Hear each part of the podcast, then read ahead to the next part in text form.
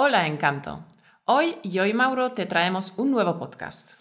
El burro delante para que no se espante. Pero bueno, oye, que está bien dicho. ¿En serio? Bueno, vamos a hablar de ello entonces.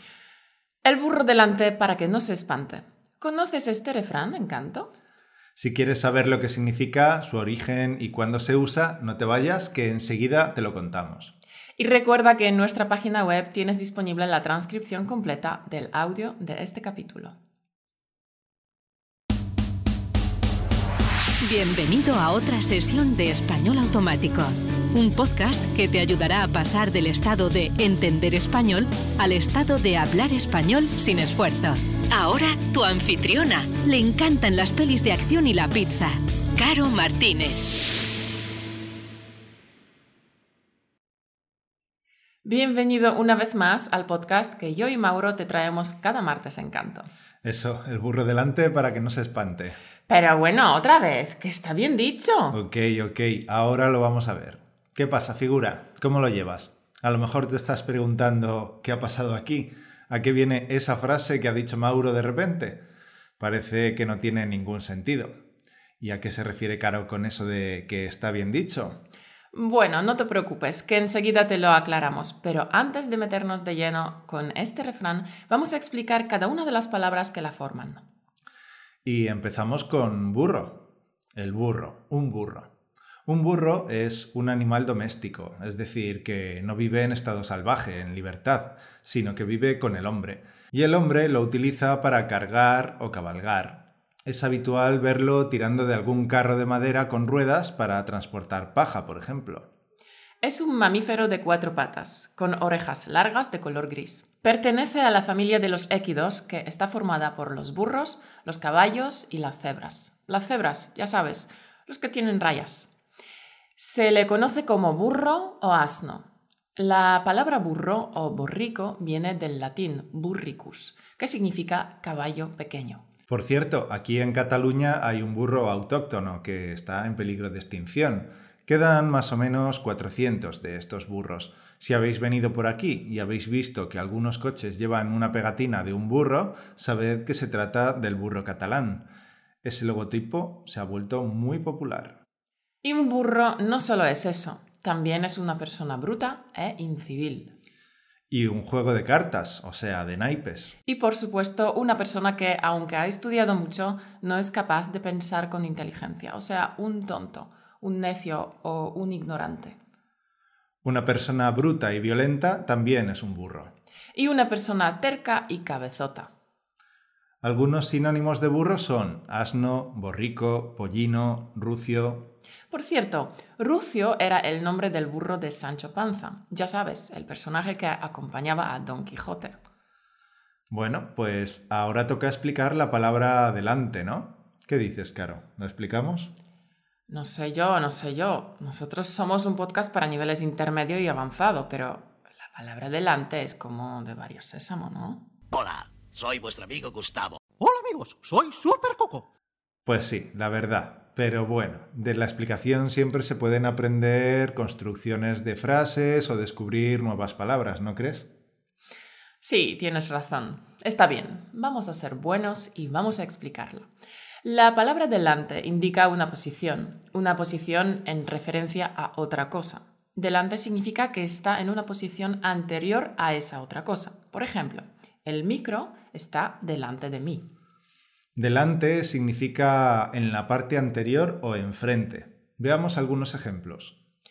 Dobla tu espalda y apoya tus manos en el suelo, justo delante de tus pies. Siempre verás a nuestro general avanzar el primero, delante de nosotros, en la batalla.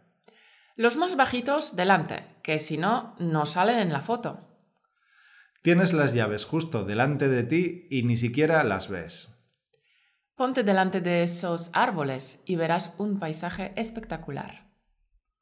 Bueno, creo que ya ha quedado bastante claro. No hay mucho más que decir sobre la palabra delante. Pues pasemos a la siguiente palabra, espante. Se trata del verbo espantar o espantarse. Espantar es causar espanto a alguien, dar miedo, asustar. Y también significa ahuyentar o hacer huir. Espantarse, por lo tanto, significa sentir espanto o miedo, asustarse por algo. Veamos algunos ejemplos.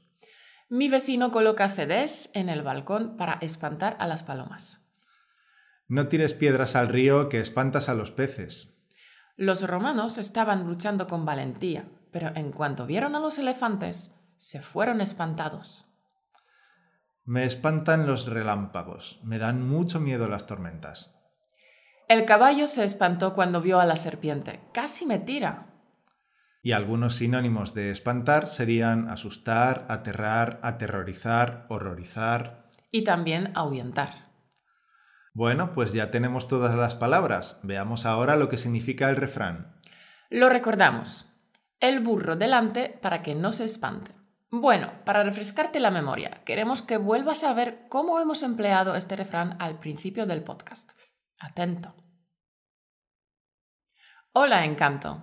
Hoy yo y Mauro te traemos un nuevo podcast. El burro delante para que no se espante. Pero bueno, oye, que está bien dicho. Fíjate, figura que Caro ha dicho yo y Mauro. Eso es una enumeración. Se enumeran dos personas.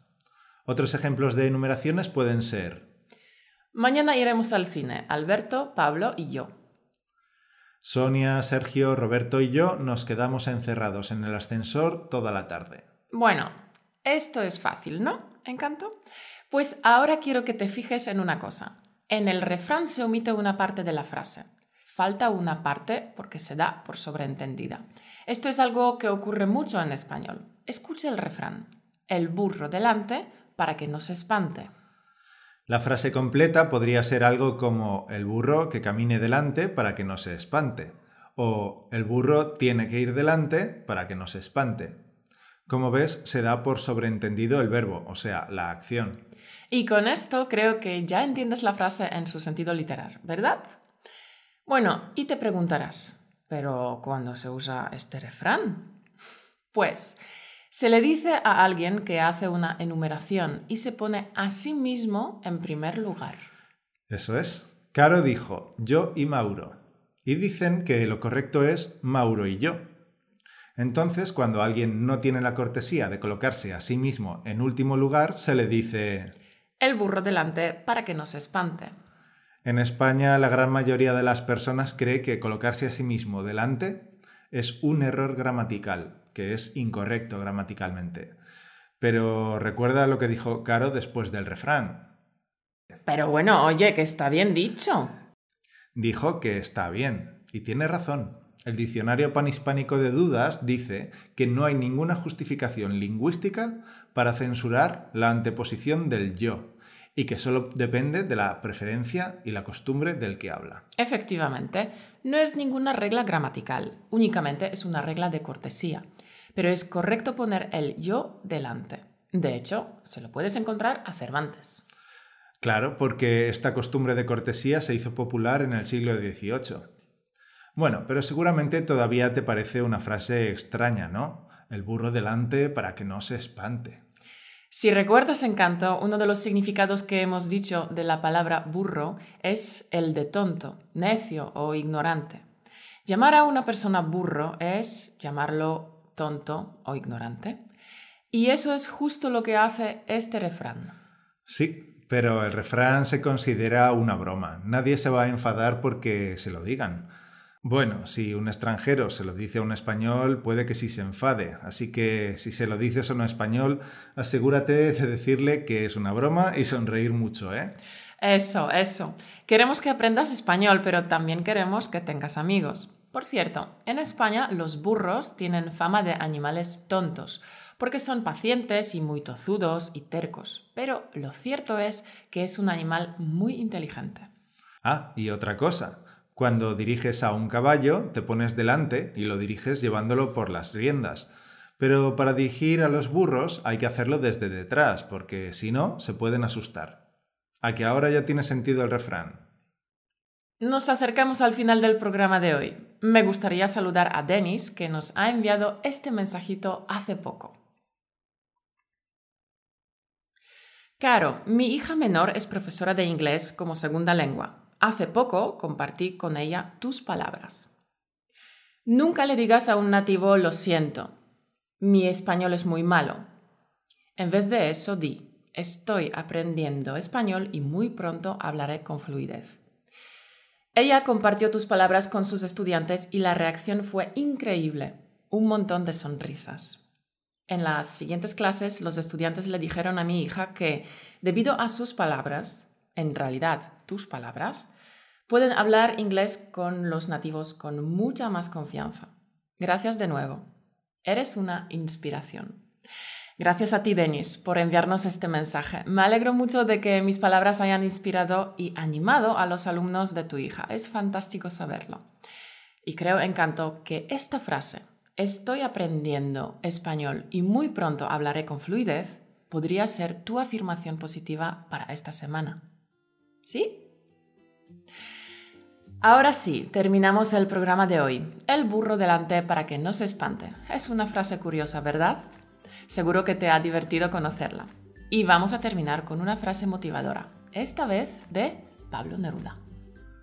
Recuerda que cualquier momento es bueno para comenzar y que ninguno es tan terrible para claudicar. Pues eso, encanto. Puedes comenzar ahora mismo. Es un buen momento para acercarte a tus sueños.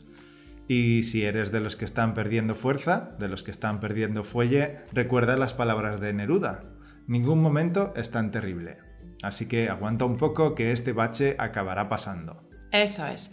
Si quieres alcanzar tu sueño de hablar español con fluidez, te invito a que te apuntes a nuestro curso gratuito de las 7 leyes para hablar español como un nativo, en el cual te explicamos los 7 principios básicos de un aprendizaje de idioma natural. El curso de las siete leyes no solo explica qué hay que hacer para hablar con fluidez, sino también el cómo, es decir, que también tiene lecciones prácticas para aplicar las siete leyes. Te puedes apuntar gratis en españolautomático.com barra 7 leyes. Y hasta aquí el vídeo de hoy. No te olvides de darle el pulgar arriba, like si te ha gustado.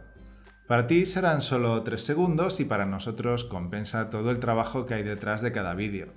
Y si es la primera vez que ves los vídeos de español automático, no te olvides de suscribirte a nuestro canal YouTube y iTunes. Espero verte la semana que viene, encanto, porque me gusta ver caras conocidas. Me gusta saber que por el otro lado de la pantalla hay caras conocidas, hay amigos que nos escuchan y que juntos estamos en este viaje llamado español automático. Que pases una semana maravillosa. Hasta la semana que viene. Chao.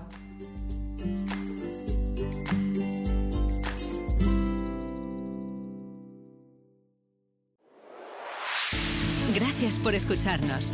Únete a la conversación en españolautomático.com o busca español automático en iTunes.